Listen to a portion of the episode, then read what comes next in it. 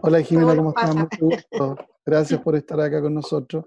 Gracias por aceptar la invitación. Nosotros súper contentos de tenerte acá, sobre todo en la Escuela de Educación Diferencial, con, eh, con, esta carrera que es nueva y que creemos que, que, el aporte del Servicio Nacional de la Discapacidad es muy importante. Así que estamos muy contentos. Tenemos alumnos de, de diferentes carreras y también del magíster y algunos invitados, algunos directores entre medio que, que se, se, entusiasmaron con esta, con esta ponencia.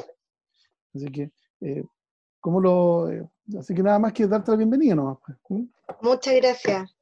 No, muchas gracias a ustedes por invitarme. La verdad que para nosotros, yo siempre digo cuando trabajamos en el Senavi, eh, es, fundamental el, que tengamos espacio para contar lo que estamos haciendo, para... Um, para crear conciencia respecto a lo que se refiere tener discapacidad y cómo podemos hacer cada uno de nosotros. Eh, desde nuestro ámbito de acción siempre algo tenemos que hacer para que realmente nos convertamos en un país inclusivo. Así que me encanta cuando, sobre todo estas invitaciones donde hay estudiantes que son los futuros profesionales. Eh, yo a veces siento que las generaciones actuales, los que no tuvieron eh, a lo mejor la experiencia de vivir con la discapacidad de cerca, eh, bueno, es lo que les tocó, pero, pero hoy día sí tenemos la obligación de, de aprender todos. En el fondo, antes los que no, los que no la vivían o, o, se acercaban a la discapacidad por un tema vocacional o porque la vida, como en mi caso, nos enfrentó a, de un viaje a, a experimentarla en primera persona. Eh, pero creo que eso ya no tiene que seguir siendo así. Hoy día todos tenemos la obligación de conocer de la discapacidad, eh, saber convivir con ella, eh, para poder tratar a las personas con discapacidad de igual a igual y ir iluminando las barreras. Así que bueno, yo les traje una presentación, la voy a, la voy a compartir, avísenme si voy a poner aquí compartir pantalla. Me confirman si la están viendo, ¿la ven? Sí, sí se, está viendo, sí, se ve. Perfecto. Les traje una presentación em, que primero voy a contar un poco, eh, me pidieron que contara un poco las acciones que hemos estado teniendo ahora ante el COVID-19 en el fondo como servicio, y después ya me voy a enfocar un poco más netamente en el tema de, educación, ¿ya? Em, en las acciones que hemos, bueno, hicimos un un gran resumen, porque la verdad que han sido meses de trabajo sumamente intenso. Eh, pero lo principal, yo diría, o, de las cosas destacables, el trabajo colaborativo que hemos tenido con el Ministerio de Salud. Básicamente, bueno, partimos en el mes de abril, una mesa intersectorial en el fondo que decidimos convocar a distintos actores, que era una mesa por discapacidad y eh, eh, COVID-19, donde el Ministerio de Salud era un actor relevante, pero en esta mesa está también representantes de Naciones Unidas, de la OPS, organismos internacionales, pero también organizaciones sociales, el mundo académico eh, y una serie de otros actores del sector público. Y en el fondo era ver de qué manera enfrentábamos los desafíos que el COVID estaban, estaban haciendo, digamos, a la población con discapacidad. Eh, también se hizo una mesa de trabajo con el Observatorio de Participación Ciudadana y No Discriminación, que es de la Secretaría del Ministerio Secretaría General de Gobierno, y con el MinSal.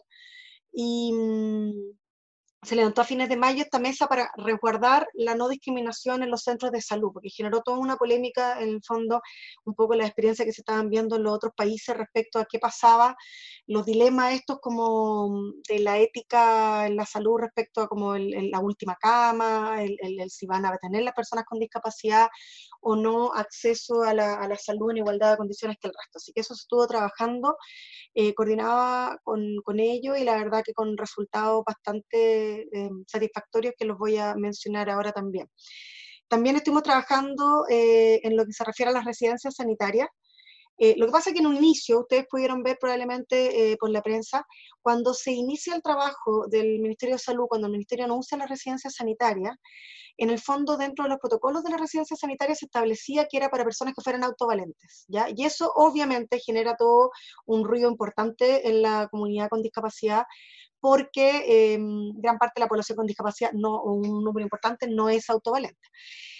Entonces, eh, ante eso se generó mucho ruido porque se prestaba para discriminación, por eso está muy vinculado esta, estas mesas de trabajo.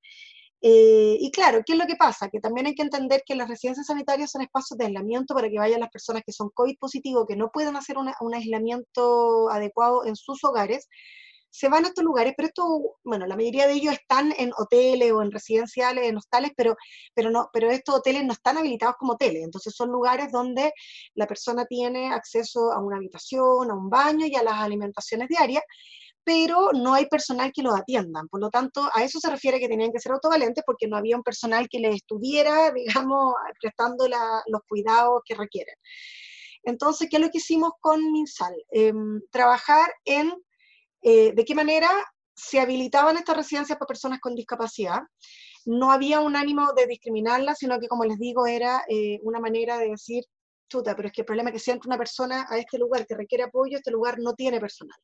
Entonces, lo que se trabajó en MinSal a través de estas mesas y en específico con la residencia sanitaria, es que finalmente hoy día tenemos, por un lado, tenemos estos protocolos eh, de atención a personas con discapacidad en los servicios de salud, que se explican y hay unas recomendaciones que salieron también desde esta mesa, eh, recomendaciones de cómo atender a personas con discapacidad, cómo relacionarse con ellas, para asegurarse, en el fondo era por el, por el cuidado y por el beneficio de los dos actores, tanto de la persona con discapacidad como del personal de salud. Eh, cómo asegurarse que la persona está entendiendo una indicación, cómo entender lo que la persona le está diciendo, si la persona es sorda, si es ciega, si tiene discapacidad intelectual, etc. Eso por un lado. Por otro lado, se autorizó también y está el protocolo de, de, que accede, en el caso de las personas con dependencia, pueden acceder, tienen derecho a acceder a los servicios de salud con un cuidador, que eso también era fundamental porque antes no se podía, en el fondo, por el tema del aislamiento, el riesgo de contagio, todo, entonces se, se tomaban a las personas con discapacidad en el fondo como el resto de la población que tenían que entrar solos. Hoy día pueden entrar con su cuidado porque se entiende que en el caso de la dependencia hay una diada que no se puede separar entre el cuidador y la persona. Y eso además ayuda al personal de salud, porque el personal de salud está preocupado de de, atender el COVID y no puede tener tiempo de, si la persona tiene dependencia, de estar, no sé, dando alimentación por sonda, cambiándole los pañales, en el fondo todo lo que requiere ese cuidado, por lo tanto el cuidador hoy día se puede hospitalizar junto con su persona que cuida. Y tercero, en la residencia sanitaria se hizo un barrido de la accesibilidad de todas las que existen. La idea es no crear cosas especiales para ello o distintas, sino que se analizaron todas las residencias sanitarias en el país a través de nuestras direcciones eh, regionales. Eh, se determinó en las que ya existen qué tipo de personas con qué tipo de discapacidad pueden ingresar, si hay accesibilidad física, si hay conexión a Internet, en el caso de las personas con eh, discapacidad, por ejemplo, auditiva o visual, que usan mucho los dispositivos, celular, computador, con software de lectores de pantalla, etc. Entonces se fue, se, hizo todo un barrio y hoy día está catastrado en el fondo si una persona tiene discapacidad, según la discapacidad, qué residencia ya está lista, habilitada para recibirlo. En los casos extremos también se sabe que en algunas zonas aisladas, por ejemplo, no hay accesibilidad, por lo tanto, si una persona con discapacidad necesitara acceder, ya tenemos visto otro lugar al cual eh, se la pueda llevar. Y además, en el caso de que la persona requiera un cuidador, pueden entrar con el cuidador a la residencia sanitaria, van a tener habitaciones dobles eh, y si la persona necesita cuidador y no lo tiene, la entrega a Senadis. Nosotros ponemos a ese cuidador por todo el tiempo que requiera la cuarentena en la residencia, eh, en la residencia sanitaria.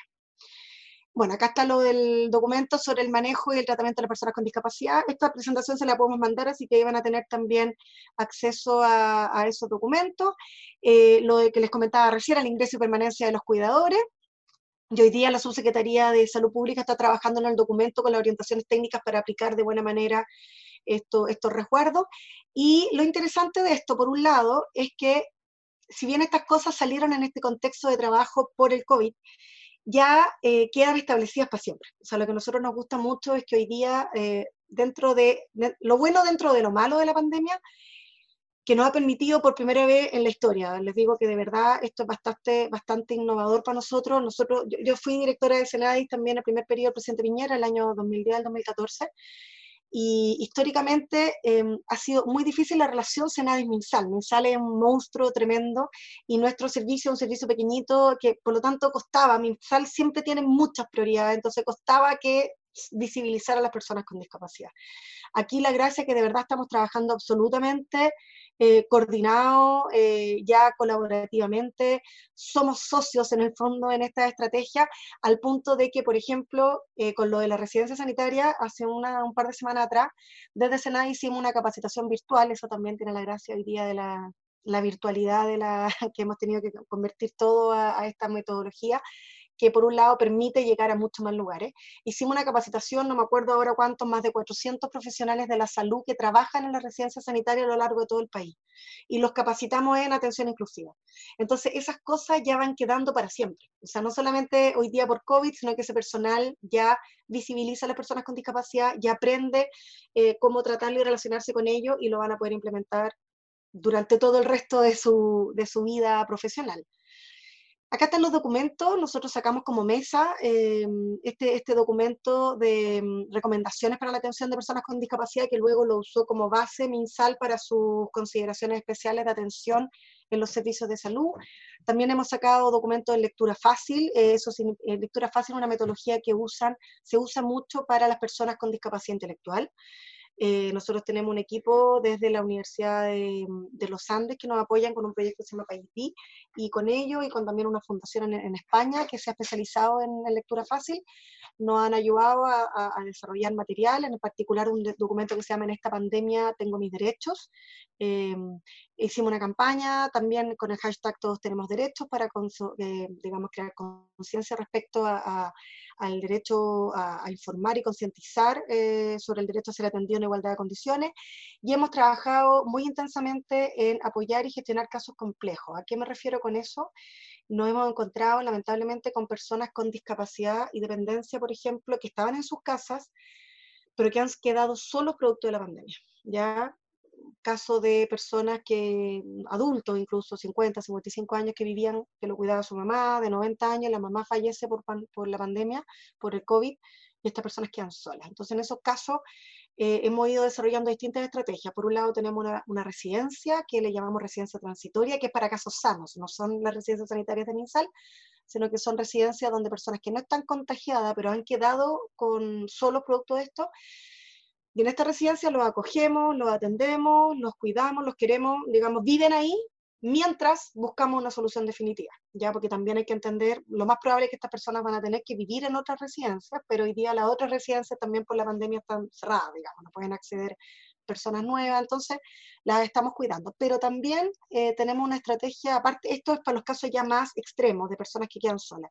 Y los casos que nos ha pasado, por ejemplo, que el cuidador principal se enferma y tiene a lo mejor un familiar, una abuela, que, los puede, que puede cuidar a los hijos con dependencia, eh, pero la abuela no, no puede, digamos, no, no, no, puede cumplir el mismo rol que cumple la mamá por la edad, por la condición, etc. Nosotros también estamos tratando de favorecer que esas personas se queden en sus casas, pero les entregamos apoyo a domicilio. En algunos casos le hemos contratado a un cuidador que vaya a ayudar el rol del cuidador eh, digamos, la familia, apoyo en alimentos, en medicamentos, etc. Han habido, nos hemos encontrado con estrategias, con casos bastante complejos. Tenemos también una estrategia que se llama redes vecinales y locales, ya que es un programa, bueno, de hecho ahora ya puedo decir que es programa, porque hace unos días atrás ya pasó toda la evaluación dentro del Ministerio de Desarrollo Social, que es donde, donde se define lo que es programa y lo que no, esto ya hoy día está aprobado como programa, eh, que básicamente nosotros nos basamos en un modelo de, de, Barcelona que se llama el programa Radars, que se preocupaban como de apoyar en las redes, los barrios, es un programa de barrio, que cada barrio se preocupaba de cuidar a sus adultos mayores que vivían solos, ¿ya? Nosotros adaptamos ese programa, pero como a la realidad de personas con dependencia en general, independiente de la edad, pueden ser adultos mayores, pero también pueden ser personas menores, que viven solas o que viven con un cuidador, porque también en el fondo esa diada, como les digo, también está muy sola, ¿ya? Entonces tenemos unas redes de apoyo, tenemos algunos pilotajes, tenemos varios programas en varias comunas del país que estamos implementando estas redes que son muy de barrio y ahora por el COVID creamos una, una línea especial que a través de la cual estamos atendiendo estos casos extremos. O sea, cuando sale un caso vulnerable, muy delicado, nos coordinamos con el municipio y a través de este programa le entregamos los recursos para que el municipio le pueda entregar el apoyo eh, para, esta particularidad.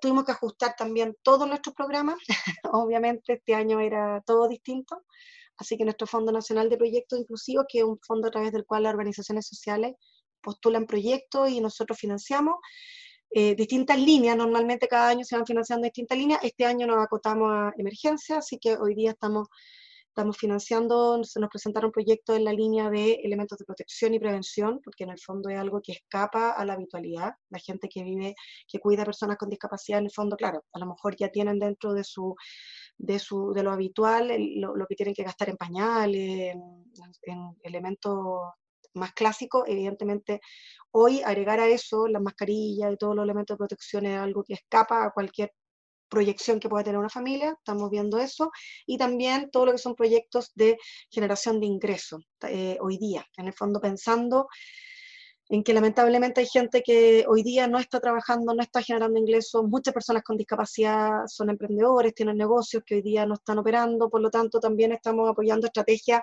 que pueden ser hasta, no sé, alguien que, que a lo mejor no se dedica a eso habitualmente, a lo mejor tiene otro, otro trabajo que por ahora, por la pandemia, no lo puede desarrollar, pero a lo mejor ahora quiere no sé, vender mascarillas y hacer mascarillas, nosotros estamos, abrimos la posibilidad de financiar para que puedan comprar los materiales, etcétera, como para no, estamos pensando en, que sean negocios que tengan que ser necesariamente sustentables en el tiempo, eh, pero sí por lo menos ayudarlos a generar ingresos de alguna manera. Y todo lo que es nuestro programa de apoyo a estudiantes, básicamente estudiantes de educación superior, también tuvimos que cambiar todo porque lo que financiamos habitualmente, que financiamos, no sé, transporte, por ejemplo, para personas con discapacidad, evidentemente este año no necesitan transporte, pero sí necesitaban adaptarse a las condiciones actuales del, del, del estudio a distancia, algunos estaban notebook, conexión a Internet, etc. Y residencias. Esta es una población para nosotros, a ver, las personas con discapacidad en la pandemia estaban, son más vulnerables que otras eh, a la pandemia. Uno, por, porque muchas de ellas tienen alguna patología asociada de salud. Eh, por lo tanto, el caso de contagio era muy, muy riesgoso y podía ser eh, un alto grado de mortalidad pero además también para las personas con discapacidad es más difícil cuando, por ejemplo, no pueden usar a lo mejor los elementos de protección. Las personas ciegas, por ejemplo, uno dice, ya, yo salgo a la calle, me cuido, no toco nada, llego, me lavo. Una persona ciega necesita eh, muchas veces el tacto para, para poder eh, orientarse. Eh, las personas que usan silla de ruedas, nosotros podemos decir, me saco los zapatos, los dejo fuera, los desinfecto. Una persona en silla de ruedas tiene que entrar con la silla de ruedas a la casa, por lo tanto, muchas cosas hubo que abordar eh, en cómo apoyar, pero en particular a las personas con discapacidad que están en residencias. Nosotros tenemos, desde agosto del año pasado, nos hacemos cargo de 17 residencias en el país que tienen a, a 1.207 personas con discapacidad, de las cuales el 88% tiene alguna patología respiratoria asociada, por lo tanto son personas de altísimo riesgo y nosotros la verdad que casi eh, estábamos muy angustiados porque el caso que entrara el virus a estas residencias podía ser una mortandad terrible. Bueno, ya ante la reemergencia hicimos toda una serie de protocolos también con salud y apoyándonos también mucho en Senama con su programa de residencias también, eh, aplicando algunos protocolos igual que ellos, protocolos de recomendaciones para prevenir, invertimos más de 400 millones adicionales a los habituales para poder eh, que las residencias se aperaran de todos los elementos de protección, etcétera, y creamos residencias transitorias que, eran, eh, que son como las residencias sanitarias de MinSal, pero eran exclusivas para estas personas, en el fondo, para, esta cosa de que si se activaba el brote cuando, cuando, cuando teníamos un caso positivo en una residencia, se aísla estas residencias transitorias, em, que la verdad eh, ha sido súper difícil, eh, fue, fue, fue, un trabajo muy titánico lograr tenerlas. pero ha sido una muy buena experiencia. Nosotros logramos con todas las medidas de prevención iniciales, y con todo el trabajo que hicimos de, capacitar a, a, los funcionarios de la residencia y entregarles más elementos, etcétera, el virus se demoró mucho en entrar, ¿ya? Eh, entró, si no me equivoco, para el fin de semana, el primero de mayo, fue como el primer brote positivo que tuvimos, eh, lo cual fue bastante postergado en el tiempo, digamos, versus desde que partieron los positivos. Em, y una vez que entró, llegamos a tener nueve residencias transitorias, eh, estas como de, de aislamiento, eh, que tenían en total cupo de 250 personas entre las nueve y finalmente hemos tenido hasta la fecha, tuvimos más de 350 personas con discapacidad y dependencia que fueron pasando por ahí, en el fondo porque se aislaban cuando se daban positivos, se aislaban para proteger al resto de la población, se aislaban en esta residencia, si el caso era muy extremo evidentemente se hospitalizaba, em, y cuando ya pasaba y eran dados de alta, eh, volvían a, su residencia de origen. Eh, y tuvimos más de 350 casos y gracias a Dios tuvimos que lamentar eh, solamente el fallecimiento de cinco personas, eh, que es una cifra muy menor, eh, pero claro, eran personas que ya tenían una condición muy, muy deteriorada de salud, entonces no fueron capaces de sobrevivir al virus. Pero la verdad que ha sido bastante exitoso el, el, digamos, todo el proceso.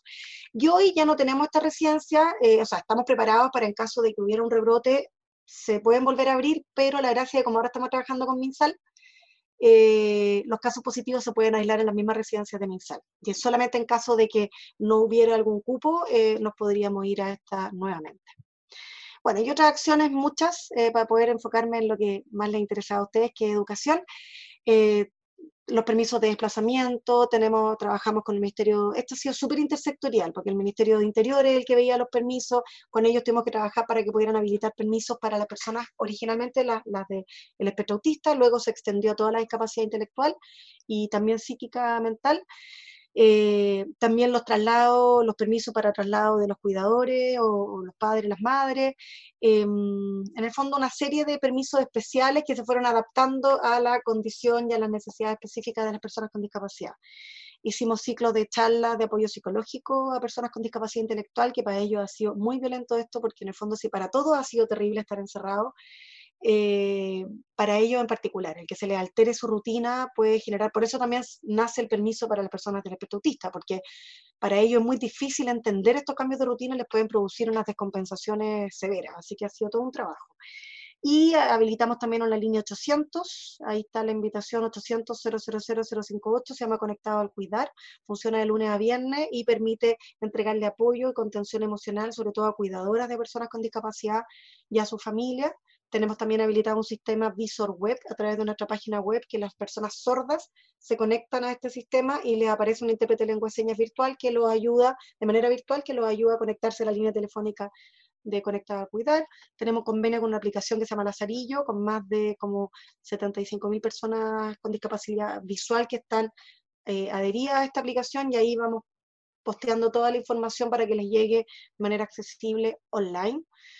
Cooperación Internacional Full, formamos parte del programa iberoamericano de discapacidad y del Comité de Discapacidad de la OEA, así que la verdad que estamos, y en el PIT está España también, que como nos lleva a la delantera en esto, eh, hemos estado constantemente compartiendo buenas prácticas, replicando buenas ideas de nosotros, las aplican ellos y otras cosas las copiamos nosotros todas las vocerías oficiales se hacen con intérprete de lengua de señas, nos hemos preocupado expresamente de que haya un acceso a la información de manera igualitaria para todas las discapacidades, como les conté, el visor web, documento de lectura fácil, recomendaciones y bueno, correo electrónico informativo a cada rato, tenemos una base de datos de más de 2.000 organizaciones de personas con discapacidad en el país, así que estamos constantemente manteniéndolos informados. Bueno, eso han sido de manera muy rápida eh, algunas de las acciones principales que hemos hecho hoy día en el contexto de pandemia. Y ahora enfocándonos en lo que es la educación inclusiva. Vamos a hablar un poquito de estos cinco temas, marco legal, panorama nacional, para qué la educación inclusiva, de recursos digitales que existen para las comunidades educativas y cuáles son los desafíos a los que nos estamos enfrentando. Bueno, nosotros como servicio nacemos el año 2010 por la ley de la ley que, se promulga el 10 de febrero, ahí se convierte lo que antiguamente era el FONADIS, que era como un Fondo Nacional para la Discapacidad. Yo lo grafico como que con esta ley nos pusieron pantalones largos y nos, nos elevaron el estatus a servicio nacional. Y básicamente nuestra misión es promover el derecho a la igualdad de oportunidades, pero sobre todo a través de la coordinación del accionar del Estado. ¿ya? Esto para nosotros lo hemos tratado de implementar mucho, sobre todo ahora último, porque cuando nace el Senado muchas veces se asociaba como que todo lo que era discapacidad lo teníamos que ver nosotros. Y en realidad nosotros somos eh, asesores técnicos y tenemos que entregar los lineamientos y asegurarnos que todos los programas, políticas, proyectos públicos y también privados considera a las personas con discapacidad. Nosotros podemos entregar la, digamos, coordinar y podemos entregar asesoría técnica, pero hoy día tenemos que, estamos tomando mucho más ese rol de articular todas las acciones para asegurarnos que las personas con discapacidad tengan acceso en igualdad de condiciones que todo el resto. El marco legal en el que se, eh, se como nace todo esto, por decirlo de alguna manera, eh, parte, yo les diría que el gran cambio para nosotros como país parte desde la Convención de Derechos de las Personas con Discapacidad, las Naciones Unidas la promulga el año 2006. Chile la ratifica como Estado el 2008. Esta convención, ¿por qué es tan importante? Porque es el primer tratado de derechos humanos del siglo XXI de la ONU. ¿ya? Así de importante, y tiene la misma trascendencia que puede tener la Convención de los Derechos del Niño, los Derechos de la Mujer. Esta convención es aún, como, bueno, somos parte interesados, pero nosotros creemos que es aún más importante o tiene una relevancia distinta porque es la primera convención, el primer tratado de derechos humanos que es hecho por el propio grupo afectado. ¿Ya? O sea, la Convención de los Derechos del Niño no fue hecha por los niños, por decirlo de alguna forma. Los derechos de la mujer también, originalmente protegían a las mujeres más vulnerables, a las mujeres eh, que estaban sufriendo más violencia y discriminación, entonces no necesariamente tenían una voz muy activa para participar.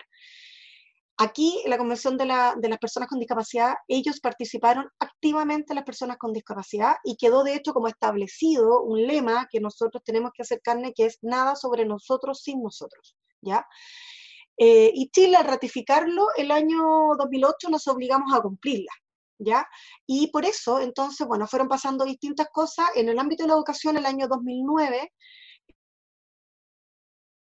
eh, se promulga la Ley General de Educación, donde se habla de que el sistema tiene que propender a la eliminación de todas las formas de discriminación arbitraria. Eso también involucra discriminación hacia la discapacidad. El año 2010 se promulga nuestra Ley 20.422, que es la que establece normas sobre igualdad de oportunidades e inclusión social de personas con discapacidad, que como les mencionaba, es la que crea nuestro servicio. ¿ya? Luego, el año 2012, la ley 20.609, más conocida como la ley Samudio, establece medidas contra la discriminación, que también, eh, también es discriminación en cualquier ámbito y de hecho, si no me equivoco, según un, estudio que salió hace poco, se mencionaba que parece que una de las, de las principales causas a las cuales, por las cuales se invoca la ley Samudio tiene alguna relación con discapacidad, con discriminación por discapacidad. El año 2015 viene el decreto 83, que entrega las orientaciones y adecuaciones curriculares para estudiantes con necesidades educativas especiales eh, en educación parvularia y básica. Y eh, luego, en el año 2018, ya tenemos la ley 20.845 em, de, de, inclusión escolar para asegurar una educación inclusiva de calidad para todas las personas. Entonces, este es como, es como el marco normativo que vemos que cada vez está más robusto y más potente para eh, desde la perspectiva de derechos humanos, eh, promover una inclusión efectiva de las personas con discapacidad al mundo de la educación. Bueno, la, norma, la Convención de la ONU, como les digo, en uno de sus artículos, el artículo 24, es bien explícito respecto a que las personas con discapacidad no deben quedar excluidas del sistema general. Eh, no, no pueden quedar excluidas por causa de su discapacidad. Y em, bueno, también se promueve que la enseñanza primaria debe ser eh, gratuita y obligatoria, ni tampoco pueden quedar excluidas de la enseñanza secundaria. Em, aquí está un poquito más detallado, nosotros le vamos a hacer llegar igual la presentación em, de cuáles son como cuatro de los, parte de los puntos más importantes de este artículo, que la educación primaria y secundaria debe ser inclusiva, de calidad gratuita, que se deben hacer los ajustes razonables, ¿ya? Que esto significa que en el fondo cada se tienen que hacer las adaptaciones para que los niños no queden excluidos. ¿ya? Eso significa que no sirve lo que habitualmente em, los padres de niños con discapacidad solemos escuchar, que es como decir, este colegio no está preparado, no, sabes que este colegio no es el mejor lugar, no, no le conviene venir para acá porque no estamos preparados, su hijo no va a estar feliz acá, no le conviene. ¿ya? Nosotros siempre decimos, uno como papá tampoco estaba preparado, se tuvo que prepararnos. Eh, y los colegios pasa lo mismo, o sea, los establecimientos educacionales tienen que ajustarse. Claro, son ajustes que a lo mejor no se pueden hacer de un día para otro, pero, pero ya los marcos normativos vienen hace años, entonces ya ha habido tiempo para prepararse y ahí nuestro rol desde Senai también es entregar la herramienta y apoyar y colaborar para que ese motivo ya, o sea, ese, esa frase ya no sea, nunca más la tengan que escuchar eh, los papás ni los niños se tiene que prestar el apoyo necesario a las personas con discapacidad y se tienen que facilitar todas las medidas de apoyo personalizadas y efectivas en entornos que fomenten al máximo el desarrollo académico social. Esto también hay que entender. Los niños con discapacidad tienen que ir al colegio a aprender, a lo que se va al colegio, ¿ya? Y eh, por eso hay que hacer los ajustes para que los niños puedan aprender. Entonces muchas veces se confunde la inclusión escolar como con una integración escolar que, que a veces es una integración solamente social.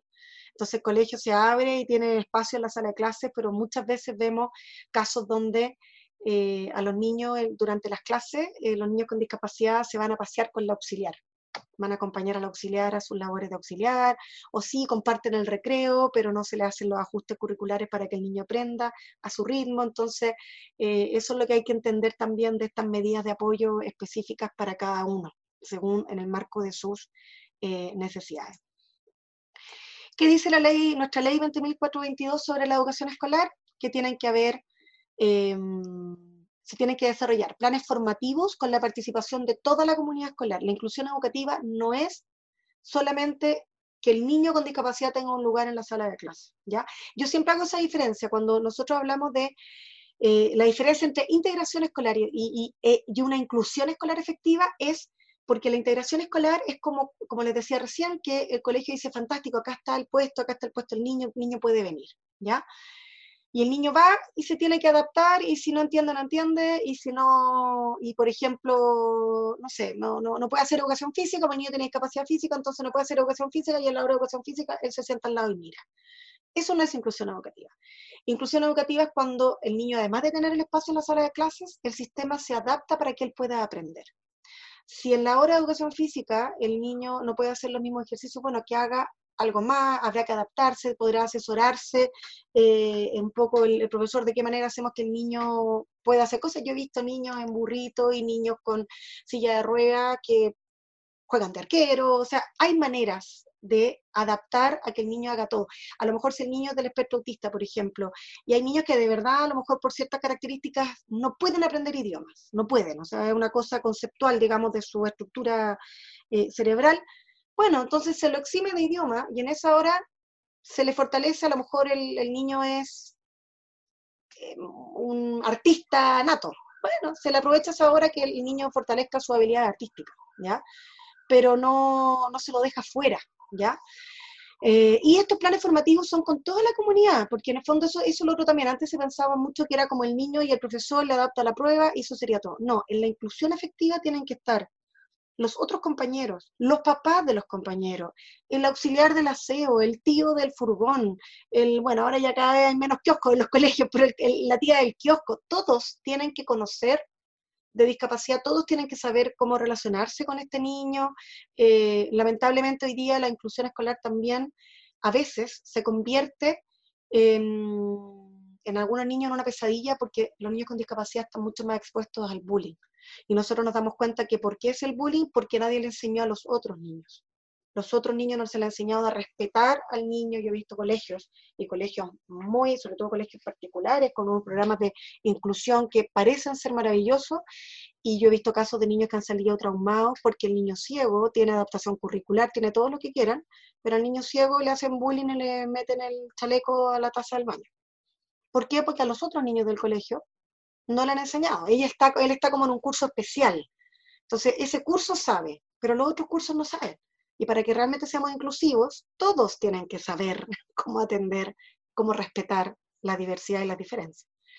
Bueno, tienen que hacerse, eh, la ley habla también de que tienen que hacerse las innovaciones y las adecuaciones curriculares de infraestructura y entregar los materiales de apoyo y se tienen que tomar, se tienen que adoptar medidas de respeto a las diferencias lingüísticas. Esto, tiene mucha relación con el tema de la lengua de señas. Reconocer que la comunidad sorda usa como lengua primaria la lengua de señas, por lo tanto, en la inclusión de estudiantes sordos hay que incorporar también el uso de la lengua de señas, por ejemplo. ¿Cuál es nuestra realidad nacional? Probablemente muchos de ustedes la conocen. El último estudio es el estudio del año 2015. Eh, ahora estábamos trabajando en un nuevo estudio, pero evidentemente la pandemia lo ha retrasado un poco. Eh, pero las cifras eh, hablan de 2.800.000 personas con discapacidad, casi el 17% de la población. a mí me gusta extrapolar esto siempre a familias, porque la discapacidad no afecta solo a la persona. Y esto extrapolado a familias, podemos decir que somos el 8, 8 millones de chilenos tenemos a alguien con discapacidad en nuestro círculo familiar más cercano. ¿ya? Y eh, por lo tanto, la mitad de los chilenos vivimos con la discapacidad. Eh, entonces, eh, no es menor porque al excluir a las personas con discapacidad por distintos motivos, ya sea por barreras físicas o barreras actitudinales hacia las personas con discapacidad, a la larga se, se, excluye a la comunidad completa. El hecho de que en un colegio no puedan ir niños con discapacidad no implica que no puede ir él nomás. Se le está quitando el derecho, al igual que en otras familias, de que van todos los hermanos al mismo colegio. Aquí no pueden ir todos los hermanos al mismo colegio. Eh, o que los parques, que las plazas, o que el cine no sea accesible, eh, implica que no puede salir la familia. Yo no puedo salir, en mi caso yo tengo mi hija mayor, tiene discapacidad severa física, intelectual, y, no es justo que de repente uno quiere ir al parque y, y no podemos ir todos y no voy a dejar a una en la casa y salir con los otros, digamos. Entonces, eh, la exclusión de la discapacidad, en el fondo a mí me gusta trasladarla a los grupos familiares porque efectivamente eh, no son solamente ellos. Cuando se excluye laboralmente una persona con discapacidad, es toda la familia la que se resiente, porque es alguien que pasa a ser dependiente, alguien que tiene que, que, podría estar aportando, podría estar aportando económicamente, podría estar en una condición, no sé, mucho más feliz y realizado desarrollándose laboralmente en un puesto de trabajo como cualquier otro y pasa a ser una persona dependiente de un tercero y eso generalmente va afectando la salud y la calidad de vida del grupo familiar completo. Y bueno, acá hay una pequeña descripción también de, son más mujeres que hombres, depende también del tramo etario, ¿ya? Eh, de hecho está como demostrado que las mujeres, hay cuando niños no hay mucha diferencia, hay una cierta edad donde hay más hombres que mujeres con discapacidad, pero ya de los 45, 50 años hacia arriba hay más mujeres con discapacidad. Y se piensa, no, no está como tan demostrado, pero al menos como la, estadística o la tendencia em, se refiere a que básicamente es por el rol de cuidador de la mujer. Normalmente el rol de cuidador de una persona con discapacidad o dependencia lo toman las mujeres y eso hace que las mujeres no se cuiden. Eh, falta el autocuidado. Y eso implica que se van generando ciertas condiciones que a futuro le van generando probablemente alguna condición de discapacidad a, más mujeres que hombres. Y respecto a la educación, los estudios, el estudio de la ENDISA, la ENDISA todo esto es un, es un estudio de información estadística, por lo tanto eh, hay cosas que pueden no, no estar eh, tan, tan precisas eh, o pueden estar un poco sobredimensionadas. Nosotros ahora estamos trabajando activamente en el Plan Nacional de Calificación, que es buscar que ojalá todas las personas con discapacidad se registren en el Registro Nacional de Discapacidad. Ya hoy día, de las 2.800.000 personas con discapacidad, solamente tenemos registradas 388.000. Por lo tanto, es un porcentaje muy menor. Pero ese registro es el que nos va a, pedir, nos va a permitir tener toda esta información mucho más precisa, saber dónde están, que tienen y por ende que necesitan. Y hacer cruces. Si yo digo esta persona tiene discapacidad, lo cruzo con la CACEN, lo cruzo con las encuestas de calidad de vida y uno puede tener mucha, mucha más información. Entonces estos datos son estadísticos, pero por lo menos son bastante decidores, pero sí hay, ciertos lugares donde creemos que las brechas son aún mayores. Se, estima que, por ejemplo, personas sin discapacidad eh, que no tienen ningún tipo de educación formal es el 1,3% versus un 7% de personas con discapacidad. Básica incompleta se compara un 11% versus 23%. Básica completa, un 9,8% de las personas sin discapacidad lo tienen. Pero estas son las cifras que a nosotros nos no hace un poco de ruido. Nosotros creemos que estas, estas brechas son aún mayores, porque el ejemplo habla de que en la educación media, em, media completa media completa, por ejemplo, se habla de que el 23% de las personas de niños con discapacidad tienen educación media completa. Nosotros creemos que incluso es mucho. Ya nosotros pensamos que es todavía más baja eh, esa cifra y hay una brecha mayor incluso que el resto. Educación superior incompleta hay un 5,9% y donde ya hay una diferencia bastante grande también en la educación superior completa. Hay un 20% de estudiantes con, eh, o de ya jóvenes y adultos sin discapacidad, un 20% tiene educación superior completa versus un 9,1% solamente de personas con discapacidad. Bueno, y entre los 2 y los 17 años son más de 229 mil niños, niñas y adolescentes que tienen algún tipo de discapacidad. Entonces, ¿qué es lo que nosotros buscamos? Educación inclusiva. ¿Para qué? Bueno, hay un, em, eh, una, una, frase, una reflexión de Cheita, una especialista en, bueno, sobre todo en inclusión educativa, que habla de que dice que es comprensible que el movimiento que organiza a las personas con discapacidad a nivel local, nacional e internacional haya enarbolado la bandera de la inclusión, pero en el momento en que lo pide para sí, o sea, para, para el movimiento de las personas con discapacidad, lo pide para todos. ¿Por qué? Porque nosotros estamos convencidos de que al incluir a los niños con discapacidad en el sistema educacional, bueno, en realidad al incluir a personas con discapacidad en todo, pero si nos enfocamos en la educación, ¿qué es lo que se está haciendo? Se está logrando para los niños con discapacidad que ese niño tenga el derecho fundamental, igual que cualquier niño, a acceder a la educación. Eso es lo primero, ¿ya? Eh, pero es un beneficio para todos los niños. Los niños que crecen en un ambiente inclusivo son mucho mejores personas. Nosotros lo vemos todos los que vivimos con niños con discapacidad y que lo hemos visto crecer, uno ve como todos los niños que se relacionan alrededor de ellos son distintos. Van cambiando, van mirando de manera distinta eh, y van em, respetando la diversidad desde la más tierna infancia, lo que hace que esto se pasa, se va convirtiendo en que es normal y así tiene que ser. O sea, un niño que se relaciona con niños con discapacidad de, en igualdad de condiciones, que ve que el niño con discapacidad hace las mismas tareas que él, o que entiende la, particularidad, que entiende que a este niño le, hicieron una adaptación no por favoritismo del profesor, porque eso es lo que pasa a veces cuando no se educa bien a toda la comunidad escolar, que se malinterpreta que los ajustes razonables se pueden interpretar como un privilegio o una discriminación positiva que al resto le cae mal. Si tú lo explicas bien, si tú le enseñas bien a todos los niños, los niños entienden de que perfecto, para que él pueda acceder igual que yo a esto, el, por ejemplo, el uso del celular en la sala de clase, que es un tema que muchos colegios lo prohíben, que me parece maravilloso, que no pueden entrar con celular al colegio. Pero si el niño tiene algún tipo de discapacidad, que le cuesta, por ejemplo, tomar apuntes, que le cuesta anotar, y en realidad para él va a ser más simple grabar en el celular para después llegar a su casa a estudiar, a ese niño, si tú le explicas a los demás ese ajuste, ese niño lo deja de ver como un beneficio y, y lo empieza a ver de que su compañero graba la clase y después puede responder la misma prueba que él. ¿Ya? Entonces, en el fondo, ese derecho fundamental eh, que se permite que los niños con discapacidad ejerzan, a la larga es un beneficio que se le está entregando a todos los niños que los enseña, les enseña a, a crecer en un ambiente inclusivo, que a futuro ellos van a ser adultos, van a ser, no sé, empleadores, van a ser, em, o van a trabajar con un jefe a lo mejor que tenga discapacidad, y, y lo van a mirar de igual a igual. Bueno, la educación inclusiva para nosotros se tiene que entender como el derecho eh, fundamental de todo alumno, un principio que valora el bienestar de todos, es un medio para hacer efectivo otros derechos humanos, como por ejemplo a través de la educación. La educación es el principal camino para poder tener una inclusión laboral. Por lo tanto, es la manera de acceder a la educación, le estás nivelando la cancha para que ese niño pueda el día de mañana acceder también a un trabajo.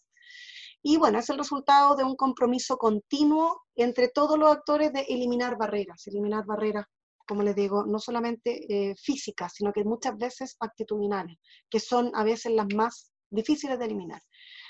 Una apuesta por el desarrollo inclusivo hay que dejar la etiqueta, dejar atrás la etiqueta, dejar de hablar del niño PIE, la niña TEA, o el niño vulnerable, el niño down, que es tan típico. Bueno, además son niños, pide niños teo, niños down toda la vida, aunque tengan 30 años, y ahí son adultos. Entonces hay que dejar atrás como esta, esta, esta etiqueta. Y básicamente lo que dice la ONU, que es muy interesante, eh, bueno, y después fue ratificado por Booth y Ainscow, que, que, son de los que han trabajado mucho, mucho, mucho en, en todo lo que es la, la inclusión, básicamente, eh, escolar. Ellos plantean que las principales barreras para la participación y el aprendizaje surgen de la interacción con algún aspecto de la escuela, ¿ya? Eh, que puede ser los edificios, las instalaciones físicas, la organización escolar, las culturas o las políticas. Muchas veces el niño necesita una adaptación tan simple, el niño a lo mejor no controla finter. Y, necesita que alguien vaya eh, y lo ayude eh, una vez a la hora del recreo, no sé, a cambiarle los pañales o, a sondearse si el niño usa sonda. Y hay colegios que por política no dejan que entre nadie al colegio en horario escolar. Y, pero tampoco ellos, por política, tampoco pueden tener ningún personal de colegio que realice esa tarea, entonces el niño no puede entrar al colegio. Eso es terrible, o sea, es, es, y no, que el niño vaya a una escuela especial. ¿Y por qué va a ir a una escuela especial si el niño no tiene ningún problema eh, para ir a una escuela regular?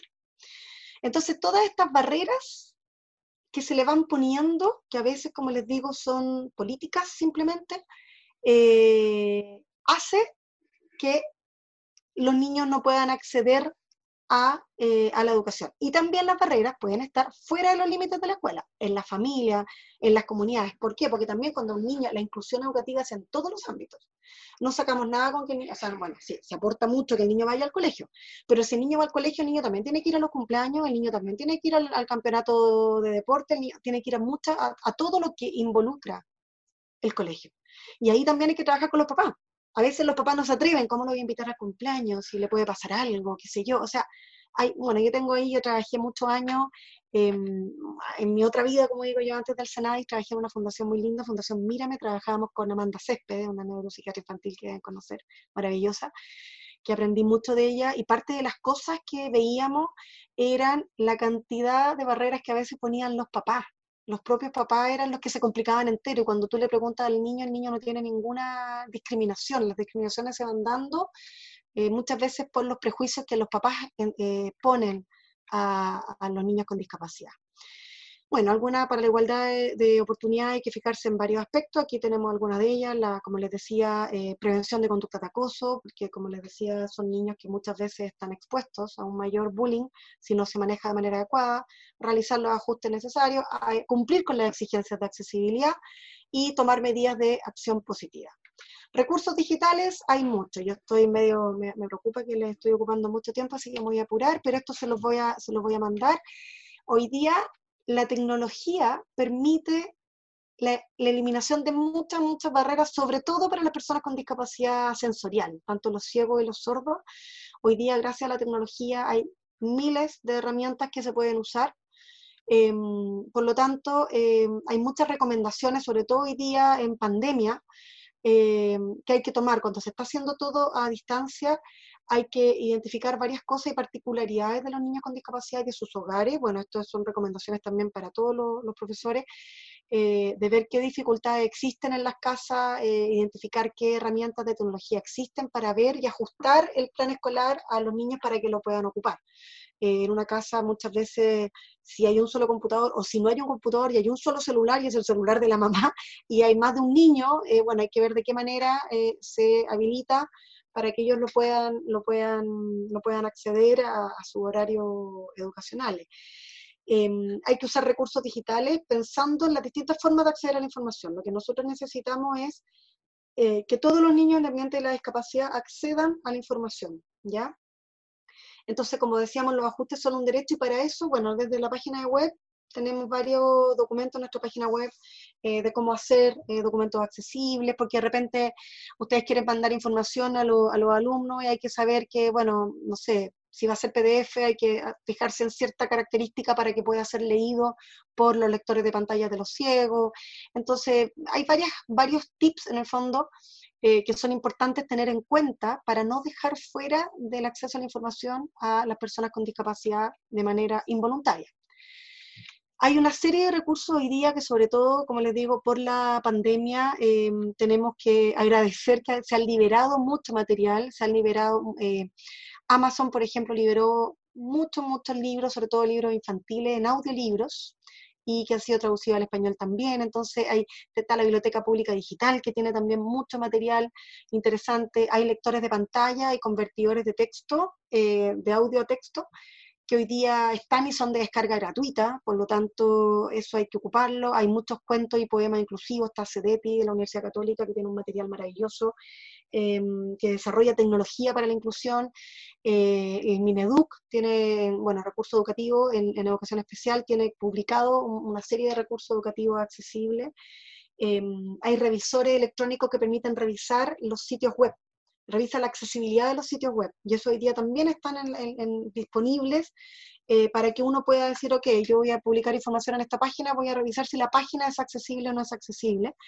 Y hay una cosa muy interesante, hay cursos gratuitos de accesibilidad cognitiva e inclusión social, sobre todo la universidad, em, déjenme mirar, no, no la tengo acá, pero hay una universidad en España, la universidad, que ahora se me olvidó el nombre, que es una universidad como a distancia, que hace todas las capacitaciones a distancia, y tienen varios eh, cursos que son de accesibilidad cognitiva y de inclusión. Entonces, esta pandemia también ha aprovechado o nos ha servido para estar accediendo a mucha mayor información y, em, eh, sobre tecnología y recursos digitales.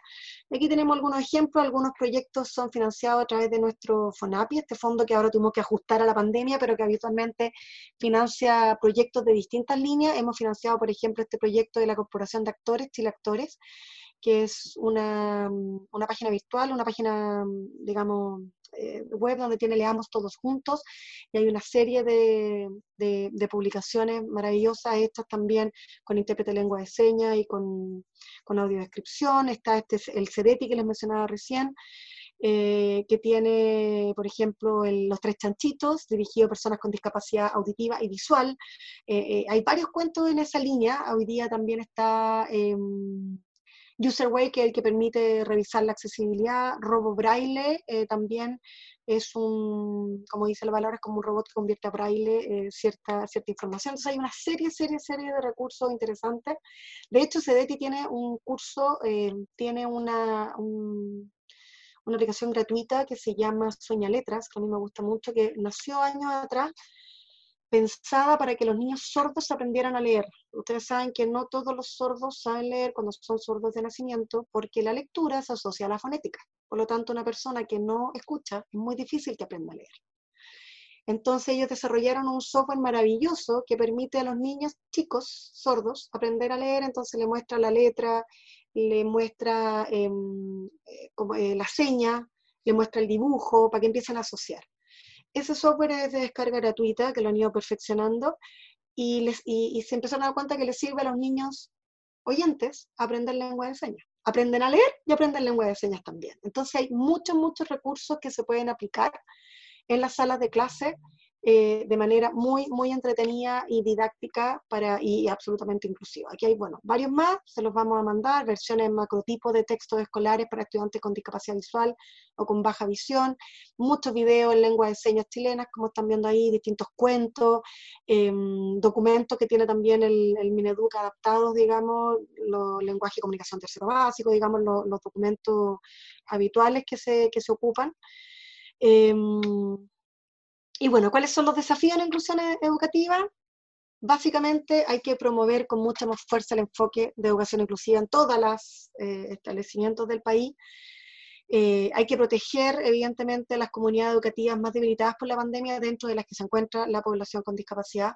Nosotros sabemos que para ellos está siendo tremendamente difícil, pero además hay que pensar en el retorno. Cuando se haga el retorno, no hay que olvidar que los niños con discapacidad probablemente no van a volver a los colegios igual que los otros niños, si tienen alguna patología asociada. Y no solamente los niños con discapacidad, yo aquí también lo hablo en primera, en primera persona, los hermanos B. En mi caso tengo tres hijos, la mayor es paciente de altísimo riesgo.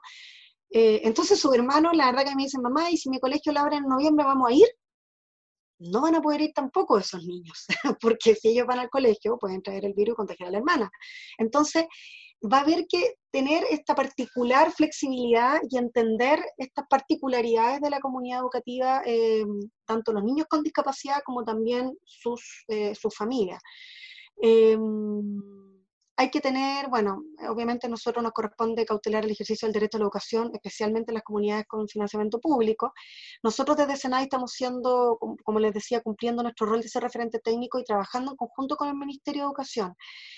La verdad que, bueno, pre-pandemia, evidentemente todo nos ha cambiado un poquito, pero nosotros ya teníamos conversado, porque lo pusimos en nuestro programa de gobierno, que nos interesaba mucho, mucho, mucho ajustar el pie, actualizar el pie en el sentido de que en los proyectos de integración escolar hay recursos, pero no necesariamente se aplican de manera adecuada. No, no, los colegios se sienten a veces como el PIE es tener un equipo profesional multi, multitask, digamos, eh, y no todos los colegios pueden hacerlo. Eh, hay colegios que no tienen PIE dicen, no, que como yo no tengo recursos para el PIE, yo no puedo hacer inclusión educativa.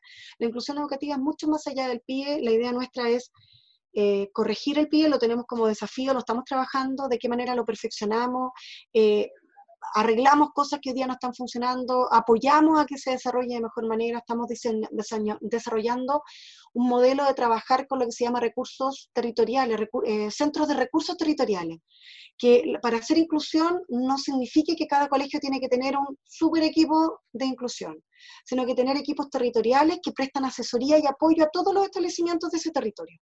Entonces, va reduciendo la carga que tiene el colegio. Y además entender que esos equipos multi, multifuncionales, digamos, interdisciplinarios, también entender que no son solo para los niños con discapacidad. Y yo creo que ese es un desafío tremendo que nos va a dejar la pandemia. Los niños, nosotros lo hemos visto muchas veces, no necesariamente el psicopedagogo para el niño con discapacidad eh, o el fonoaudiólogo. A veces el niño está pasando un mal momento, se le muere la mamá, eh, se separan los papás, eh, el papá se fue a la quiebra y tienen un problema económico, o hay, tiene violencia intrafamiliar en su familia. O sea, los niños no necesariamente tienen que tener discapacidad para necesitar un apoyo o un ajuste razonable o sea, para ser un niño con necesidad educativa especial. Entonces, cuando entendemos eso, empezamos a ver que el equipo que se necesita o el trabajo que se necesita para darle apoyo a un niño, para favorecer la inclusión, no es solo para el niño con discapacidad, sino que va a ser un beneficio para todos. Cuando vemos eso, nos cambia el chip, nos cambia eh, eh, el decir, ah, entonces, porque muchas veces lamentablemente se asocia que la inclusión es cara. Entonces hay que dejar de pensar que la inclusión es cara porque todos los niños lo van a necesitar en algún minuto y nos vamos a convertir evidentemente en una mucho mejor sociedad en el minuto en que ya desde los más pequeños nos vamos haciendo, eh, digamos, nos vamos atendiendo a sus particularidades. Yo me, atiendo, yo me acuerdo cuando trabajaba con la Amanda Césped, dictábamos un curso en la fundación que estábamos, un curso de cómo manejar el déficit atencional en la sala de clase. Y saben que al comienzo nos costó mucho, había un colegio en particular, no me acuerdo dónde era, pero no era en Santiago, que no quería, que una profesora decía, no, yo no quiero tomar ese curso y perdonen el lenguaje coloquial, pero decía, no, porque si yo hago ese curso, me van a tirar a mí todos los cachos. porque claro, si yo, aprendo, hago el curso de cómo manejar a los déficits atencionales, me los van a tirar todos a mí. Y nosotros le decíamos, ahí está la diferencia. Usted los tiene igual, pero no los sabe manejar. Y si usted aprende las herramientas para manejar a un niño con déficit atencional, le va a ser así de fácil manejar a cualquier otro niño, o, mantener interesado y, concentrado a otro niño. Esto es lo mismo, las estrategias para, para, para, para, adaptar el currículum, para hacer un ajuste razonable, en el fondo es para todos los niños. Hoy día nosotros siempre decíamos mucho que el sistema educacional nuestro ocupa eh, estrategias es más, era como estrategias del siglo XIX para los niños de, con profesores formados en el siglo XX para los niños del siglo XXI. Entonces, e, era, era difícil, había que hay, que, hay que cambiar hoy día. Hoy día es mucho más difícil mantener la atención de cualquier niño en una sala de clase, considerando todos los estímulos, sobre todo ahora cuando vuelven a la clase, eh, a la sala de clase va a ser más difícil todavía después de todos estos meses de encierro y acceso a, eh, algunos de ellos a, computadores, tablets, celulares. Entonces, el aprender a, atender a niños con alguna necesidad educativa especial, esas estrategias a la larga sirven absolutamente para, todos. Bueno, ahí están nuestros canales digitales eh, para que nos puedan seguir, acompañar. Bueno, ahí está el, perdón, el, afiche que se lo vamos a mandar porque nos interesa mucho también que ustedes ocupen sus redes para que ojalá ocupen mucho este, esta red, las mamás de niños con discapacidad. La verdad que esta red, esta línea les está siendo muy, muy útil. Así que muchas gracias y ahí les vamos a mandar estos links donde pueden acceder a cierta, alguna de, de la información que les estuve presentando ahora. Voy a dejar de compartir la muchas, Muchas gracias. Muchas gracias, Jimena. Eh, antes de comenzar con, la, con, las preguntas, quisiéramos darle la, la, palabra a nuestro decano de la Facultad de Educación, que quiere darnos algunos, algunos comentarios al respecto. Decano, por favor. Eh, buenas tardes, María Jimena. Muchas gracias, eh, directora nacional de Senadi. Estoy tremendamente agradecido por la presentación que ha dado para, eh, para la Escuela de Educación Diferencial de la Facultad de Educación y también para, para todos los estudiantes y las estudiantes presentes, porque ciertamente esta actividad es tremendamente formativa y, y, además ha sido muy, muy entretenida y también muy actualizada. Así que por parte de la Facultad de Educación le doy eh, eh, el más sincero agradecimiento también y, pongo en relevancia el, eh, digamos, el gran interés que ha mostrado la Escuela de Educación Diferencial, el haber efectuado el contacto y el tener en este momento congregada a las 7 de la tarde, 7, 7 de la tarde, 125 personas de todo Chile. Eso es muy importante porque con estas actividades la escuela y, trayendo referentes nacionales como, como, ustedes, está llegando a todo eh, lo largo, más largo que ancho de nuestro país. Así que por eso sinceramente le doy muchas las gracias y en lo personal me llamó eh, mucho la atención lo que, lo que mencionó respecto a, a, a la, a, que la, a que la cuidadora, principalmente la cuidadora, eh, después también eh, va a presentar alguna discapacidad. Me ha tocado verlo en, algunas comunidades rurales, eh, en el campo, en que muchas veces es, la madre o es la abuela la que tiene que empezar a cuidar o, a, los padres o a los hermanos y finalmente ella tiene que eh, ser después acompañada también porque empieza a padecer una discapacidad. Quizás es una problemática o también un tema a investigar bastante interesante, porque como lo, lo digo, lo vemos muchas veces de nuestra realidad urbana, pero en la realidad rural eh, se ve muy frecuentemente, eh, eh, al menos en, la cantidad de pueblos que, que, me ha tocado recorrer. Así que me pareció sumamente interesante y nuevamente reitero los agradecimientos y también a la directora de Educación Diferencial, a Iván, a la Dirección de Extensión y a todas y todos los estudiantes de pre y posgrado que están conectados. Gracias. Muchas gracias, decano. Muchas gracias por su palabra. Eh, Jimena, tenemos eh, varias preguntas que sería importante que por favor las pudiera responder. Mira, eh, la primera dice, ¿cómo se puede asegurar que la sensibilización a la comunidad educativa sea efectiva? ¿Hay alguna guía que oriente este proceso?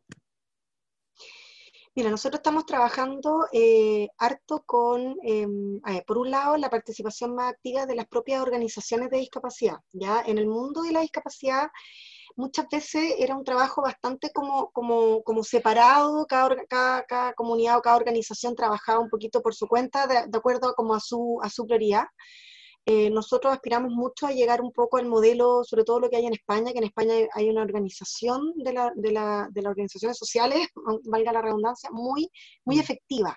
Están organizados como, por ejemplo, organizaciones de discapacidad intelectual, de discapacidad física, etcétera, y además están todos congregados en lo que se llama el CERMI, que es como el Consejo Consultivo de todas las discapacidades, lo que permite que ellos trabajan de manera muy colaborativa y permite también que ellos visibilizan mucho los temas y son actores y, y líderes muy activos en sus comunidades. Aquí eso eh, no, estaba muy, muy instalado. Nosotros estamos trabajando harto eh, para, para eh, trabajando en, en, desarrollar liderazgo, organizaciones sociales, creando consejos comunales. Nosotros teníamos consejos regionales de la discapacidad, pero no estaban operando efectivamente. bueno, teníamos todo un proceso, de hecho en marzo de este año convocábamos como a elecciones regionales y bueno, tuvimos que postergarlo un poco. Estamos trabajando con la OIT en un proyecto muy interesante de activar la participación en inclusión social efectiva, tanto fortaleciendo las organizaciones sociales y también como los entornos, ¿ya? Em, y yo les diría que en gran parte, em, parte de todo lo que estamos haciendo, estamos, por ejemplo, pronto a, a, lanzar la próxima semana una plataforma que ya está hoy día circulando en redes sociales, así que a lo mejor ya los vieron, tenemos ahí algunas personas que ya partieron con la difusión que se llama Incluyendo. Y en ese trabajo incluyendo lo que busca un poco es generar una comunidad eh, en torno a la inclusión efectiva, sin estereotipos, sin esta mirada como asistencialista, como de pena hacia las personas con discapacidad. Y el objetivo de incluyendo un poco es generar estas, comuni estas comunidades mucho más, más inclusivas desde el origen, en el fondo, eh, que se vaya traduciendo en, eh, en, en, inclusión efectiva en las comunidades eh, como, como educativa. Hoy día todavía estamos muy arraigados en, en, que, en lo que es el ámbito educativo, la comunidad educativa, eh, muchas veces depende, depende todavía mucho de la familia, de la familia del niño con discapacidad o del profesor, en este caso el educador diferencial, que es el que tiene como más esa sensibilidad. Depende mucho de ellos el que este tema esté o no esté como impregnado. Entonces yo creo que nosotros estamos haciendo como este trabajo un poco más macro, tratando de, de cambiar el switch en general a toda la, comunidad y eso debiera también permear hacia las comunidades educativas, por supuesto. Perfecto. Eh, otra pregunta, Jimena. Camila Órdenes pregunta, que bueno, es alumna de la, de, la, de la carrera, ¿cómo le podemos enseñar a los estudiantes que son compañeros de alumnos con alguna discapacidad que ellos requieren de ciertos apoyos para su aprendizaje? Sí. Bueno, eso es, a ver, es súper importante. Nosotros partimos el año pasado con una campaña eh, bien bonita que se llama Actívate por la Inclusión, ¿ya?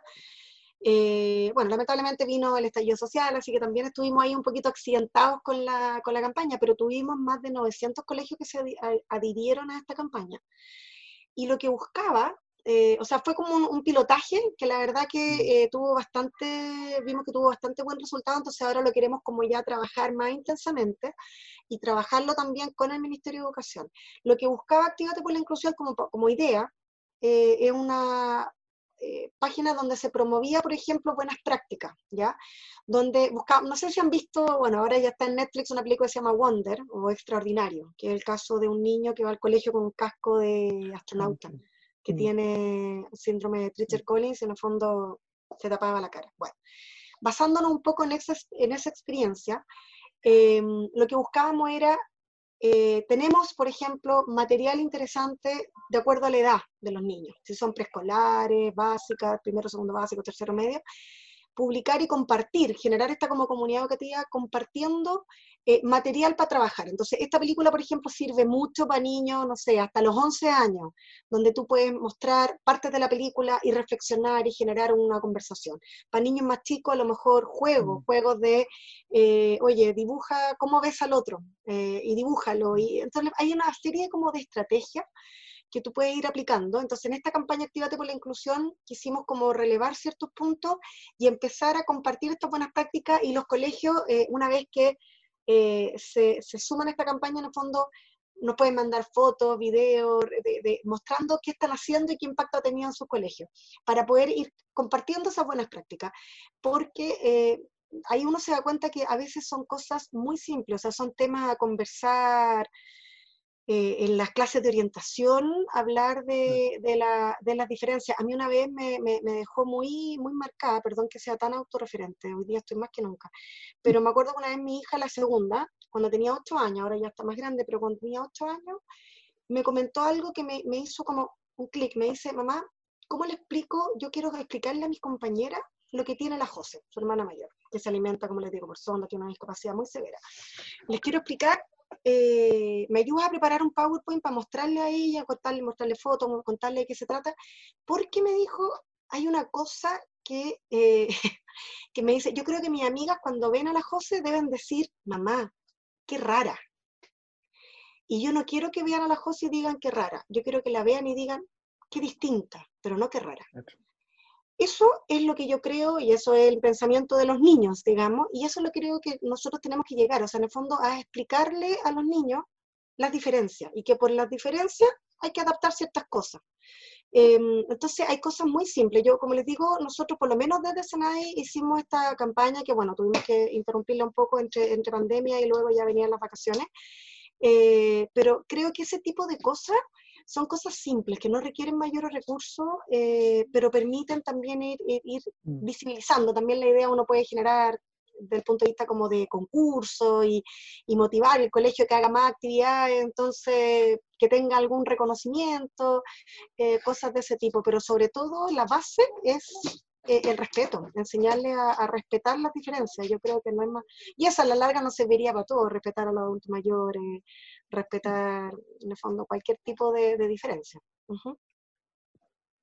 Mira, otra consulta. Jenny pregunta, eh, me gustaría saber por qué este año no se abrió el concurso nacional del programa de apoyo a instituciones educativas en la región de los ríos. Mira, no se abrió en la región de los ríos ni en ninguna, para ser bien, bien clara. ¿Qué es lo que pasó? Lo que pasa es que efectivamente nosotros teníamos ese programa de apoyo a instituciones educativas y lo que sucede es que revisando el programa, lo que nosotros estábamos financiando a través del programa, em, básicamente es lo que hoy día la ley obliga a las instituciones a entregar. ¿ya? Es lo mismo que nos pasó con accesibilidad. Nosotros teníamos un programa de accesibilidad que también financiaba adaptaciones de accesibilidad, pero hoy día las normas ya están. Entonces yo no puedo, como organismo público, financiar. O sea, además que, por último, si yo pudiera financiarlo a todos, pero como no puedo financiarlo a todos, yo no puedo financiar a unos sí y a otros no, cosas que por ley ya tienen que hacer los establecimientos. ¿ya? Por eso nosotros nos quedamos con el financiamiento estudiante, donde financiamos directamente estudiantes en aquellas cosas que exceden a lo que debiera ser la obligación de, las instituciones. Porque en el fondo, por decir algo, las instituciones tienen eh, computadores para todos los estudiantes, bueno, si tienen estudiantes ciegos, tienen que tener algunos computadores con lectores de pantalla, ¿ya? Eh, hoy día el recurso, sobre todo intérprete de lengua de señas, también es un ajuste necesario, es un ajuste razonable para el, para el estudiante sordo. Ahora, Claro, hay gente que dice, pero es que es muy caro, no hay suficiente intérprete de lengua de señas. Como les digo, hoy día la tecnología permite intérprete a distancia. Nosotros el visor web que usamos en Senadis es un link en nuestra página web donde el estudiante se conecta y aparece el intérprete que puede estar en Concepción, y el intérprete va, lo atiende el rato que lo tiene O sea, hoy día hay maneras de tener intérprete de manera remota. Entonces, hay una serie de cosas que en realidad, refocalizando los programas y sobre todo, porque tenemos obviamente el mandato también eh, de ajustar los programas, de que nuestra oferta sea lo más directamente, o sea, que le llegue lo más directamente posible a las propias personas con discapacidad. Entonces, este apoyo también a través de las instituciones no era tan directo. Ahora, ¿qué es lo que estamos haciendo? La reconversión de ese programa, eh, este año no lo pudimos hacer plenamente como lo queríamos. Este año lo estamos ajustando el programa. Eh, básicamente estamos apoyando a escuelas especiales y a escuelas más vulnerables para el tema de lo que es la virtualidad, porque en el fondo las escuelas regulares están haciendo educación a distancia, se han tomado varias, en la mayoría de las veces las precauciones de que los estudiantes puedan acceder en igualdad de condiciones, pero los estudiantes de educación especial están bastante más complicados. Entonces, bueno, estamos apoyando en cierta forma este año con la emergencia a, escuelas especiales en su, en su forma de trabajar a distancia, pero eh, lo que queremos hacer, y ya debiéramos poder habilitarlo a partir del próximo año, este programa, que era lo mismo que les decía recién, a través de este programa, en vez de ayudar a algunos, a algunas instituciones de educación, con, esta, con estos recursos queremos empezar a crear estos centros de recursos territoriales, que el día de mañana debieran estar, ojalá, alojados en los, probablemente en los servicios locales de educación, por lo que es educación básica y media, eh, pero en el fondo que nosotros empecemos a crear estos centros de recursos donde haya un equipo de especialistas que apoyan a todos los establecimientos educacionales del sector. ¿ya? Entonces así eh, se democratiza un poco más el apoyo y entregamos ese apoyo especializado un poco a todos por parejo y aquellas cosas adicionales a las particularidades que debiera entregar cada institución. Y quedan varias preguntas, pero vamos para no quitarte más tiempo, dos preguntas más, porque sabemos que también estaba ocupada. Eh, bueno, una ya se, ya, ya, ya, se respondió en realidad, cuando dice que... Ay, perdón, no te estoy escuchando muy bien, voy a poner audífono, no sé por qué te empecé a escuchar más, más lejos. Dame un segundito. Parece que algo pasó con el audio. ¿Aló? Ahí sí. ¿Aló? ¿Me escucháis? ¿Aló? Sí, súper. Sí, súper ahí está, yo también, ahí escucho mejor. Ahí sí. Hay una pregunta, pero yo creo que ya, la respondiste. Dice, si en mi lugar de trabajo necesito instalar un ascensor para un estudiante en silla de ruedas, ¿puedo postular con un proyecto al SENAI? Yo creo que, en función de lo que tú decías, los proyectos SENAI están enfocados más en las personas ahora más que la infraestructura, eso se soluciona por otro lado. Sí, ahora igual estamos tratando eh, de trabajar, porque también, ¿qué es lo que nos pasa a nosotros? Que la idea es que todo lo que sea educación lo vea el Ministerio de Educación, lo que sea trabajo lo vea el Ministerio, o sea, tratar de que cada uno se haga cargo. Ahora, efectivamente, de repente nosotros estamos viendo con Miniduco, con distintos actores, la manera de poder como generar recursos para estas adaptaciones, porque también dependiendo del establecimiento, si bien es una obligación del establecimiento ser accesible, también se entiende que hay establecimientos que, que, que, no tienen muchos recursos y a veces las adaptaciones pueden ser caras. Entonces, pero ahí también nosotros apoyamos desde el punto de vista técnico también en ver alternativas. Mucha gente cree que la, el ascensor es como lo requerido y los ascensores tienen un costo de mantención terrible y permanente en el tiempo y a veces es mucho mejor hacer un sistema a lo mejor de rampa, pero bueno, dependiendo de, que haya espacio, digamos, que sirven también las rampas como vías de evacuación en caso de, necesidad de evacuar. Pero ese apoyo técnico lo podemos dar, pero claro, no podemos financiar. Eh, y con esto, con esto la, última pregunta, dice, también yo creo que la respondiste en el sentido de que Dice, la implementación de los equipos multidisciplinarios que apoyan a diferentes colegios serán externos al pie de cada establecimiento. Parece que esa es la, idea. Mira, lo que pasa es que parte, claro, de la, la idea que nosotros tenemos es em, estos centros, o sea, nosotros queremos como empezar a trabajar, de hecho desde Senai queremos empezar financiando como estos pilotos de centros de recursos que el día de mañana ya vayan quedando alojados en, las instituciones donde debieran ser, como les digo, probablemente en los servicios locales, lo que pasa es que también como una figura nueva que están instalándose, mm.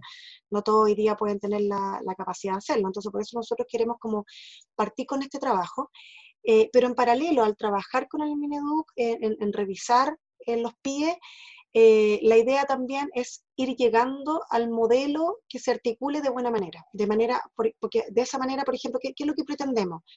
Eh, aparte, aparte de los centros de recursos, nosotros también estamos trabajando por la rehabilitación infantil, ya estamos empezando a hacer más centros de rehabilitación infantil, el, Estado, porque todo lo que era rehabilitación infantil se asociaba como a la Teletón, ¿ya? Que la Teletón funciona maravilloso, pero solo para niños con discapacidad física. Mm. Y nos quedan fuera todo el resto de las discapacidades. Y también todos los que no están en, las ciudades, en las capitales regionales donde hay institutos. Entonces, nosotros qué estamos haciendo? Incorporando la variable de rehabilitación infantil a los centros comunitarios de rehabilitación, que hay más de 200, como cerca de 280 a lo largo del país, que atendían básicamente adultos. Entonces, estamos incorporando la variable de rehabilitación infantil. ¿Y por qué hago este cruce? Porque ¿qué es lo que nosotros debiéramos llegar? ¿Cuál es el modelo que aspiramos en el fondo? En inclusión educativa. Los colegios hoy día, muchas veces el PIE, ¿qué es lo que hace? Contrata al kinesiólogo. Entonces, el mm. kinesiólogo que a la hora de educación física le hace rehabilitación a ese niño que, con discapacidad física, por ejemplo. ¿ya?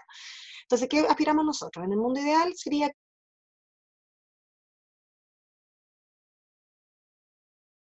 que, que le corresponda. Por lo tanto, no necesita hacer una hora de kinesiólogo en el colegio. ¿ya? Eh, el colegio que tenga un equipo que se preocupe de las adaptaciones, pero a lo mejor el equipo puede ser más reducido en el fondo, y se fortalezca este centro, este, este, este centro de recursos territorial. Entonces, en el fondo, el colegio, para todo lo que es más especialista, por ejemplo, si va a entrar un niño ciego o sordo al colegio, de hecho, los centros de recursos, nosotros creemos que las escuelas especiales debieran ser el día de mañana eh, los principales centros de recursos. ¿ya? Entonces, en los niños que, los niños que, necesitan ir a escuelas especiales, siempre van a haber niños con discapacidades más severas o multidéficit que necesitan una escuela especial.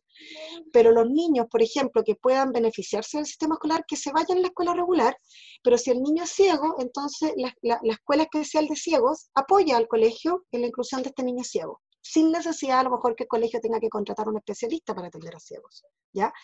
Entonces, eh, eh, y, la, como les digo, la rehabilitación física, que la haga la rehabilitación, en el centro de rehabilitación. Entonces, así, optimizar los recursos para poder también ajustar y ajustar también. Hay muchas cosas que cambian en el tema de que la subvención, por ejemplo, nosotros también somos de idea que no tiene que estar asociada a asistencia. Nosotros sabemos que los niños con discapacidad, eh, hay una época del año, algunos de ellos, que no pueden ir al colegio pero necesitan, pero los profesionales tienen que seguir trabajando, digamos. Entonces, hay varias cosas que vamos a ir como, la idea es corregir y optimizar el sistema, pero no es algo que se arregle a cambio el pie y se soluciona el problema, no, porque las labores que hoy día funcionan, que desarrollan los profesionales del pie se necesitan, pero a lo mejor tienen que ir a desarrollarla a estos centros para que se la puedan entregar a todos los establecimientos de la zona y no solamente a ese en particular que pudo implementar de buena manera el pie. Muchas gracias, Jimena. ¿Carola? Sí, Jimena, buenas tardes. Eh, bueno, yo te quiero dar las gracias a nombre de la Dirección de Escuela y también a nombre de nuestra Facultad de Educación de la Universidad Bernardo Higgins. Eh, hace bastante tiempo que teníamos las intenciones de poder establecer un contacto con CENAIS eh, por la importancia y porque tenemos el gran tema en común que tiene que ver no solamente con la educación especial, sino que sobre todo con la inclusión. Así es que mm, eh, nada más que agradecer. Esperemos que esta instancia no quede aislada en el tiempo y en el espacio y podamos establecer un, buen vínculo entre nuestra escuela y ustedes em, en favor también de, la formación de nuestros estudiantes. Así es que em, muchas gracias a nombre del equipo de profesores que componen la escuela y también a nombre de los estudiantes, los estudiantes de educación diferencial y del magíster en educación diferencial que también tenemos y que hay varios conectados también que se interesaron en estar hoy contigo. Así que muchas gracias. No, muchas gracias a ustedes, como dices tú, que este vínculo no, no se rompa, cuenten con nosotros. Eh, esto hay que ir difundiéndolo lo más posible, como les decía al inicio, cada uno de nosotros tiene un rol que cumplir y si queremos que de verdad haya un cambio de cultura y este, y este tema, como digo yo, ojalá algún día no sea tema, para eso necesitamos que, que, cada vez más gente vaya, vaya conociendo y, difuminando esto por todos lados. Así que cuenten con nosotros para todo lo que, lo que necesiten y, y feliz, encantado de participar yo como todo, todo mi equipo. Aquí nos acompaña Andrea, que ahí Sí, muchas gracias Andrea también, que fue la que nos apoyó en la gestión. Sí, así que cuenten con nosotros, de todos modos. Igualmente, pueden contar con la escuela para, para, lo que necesiten. Muchas gracias. Lo vamos a tener en cuenta, de todos modos. Mm. Muchas gracias, que estén muy bien. Igualmente, gracias. Chao. Le damos las gracias a todos los asistentes por, por participar en esta charla y nos estaremos viendo en otra oportunidad. Muchas gracias.